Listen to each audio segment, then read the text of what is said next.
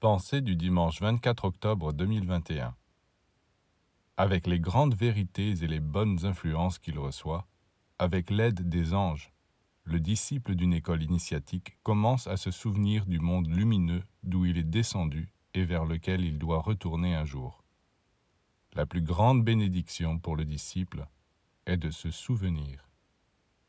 Il devra aussi se souvenir de toutes les souffrances qu'il a endurées, et même de toutes les fautes qu'il a commises, de toutes les dettes qu'il a contractées, car il lui faudra retrouver tous les êtres qu'il a lésés afin de se réconcilier avec eux et de réparer ses torts pour liquider son karma. C'est cela qui attend le disciple, c'est cela qui vous attend tous. Vous serez obligés un jour de corriger toutes les erreurs que vous avez commises, de réparer tout le mal que vous avez fait.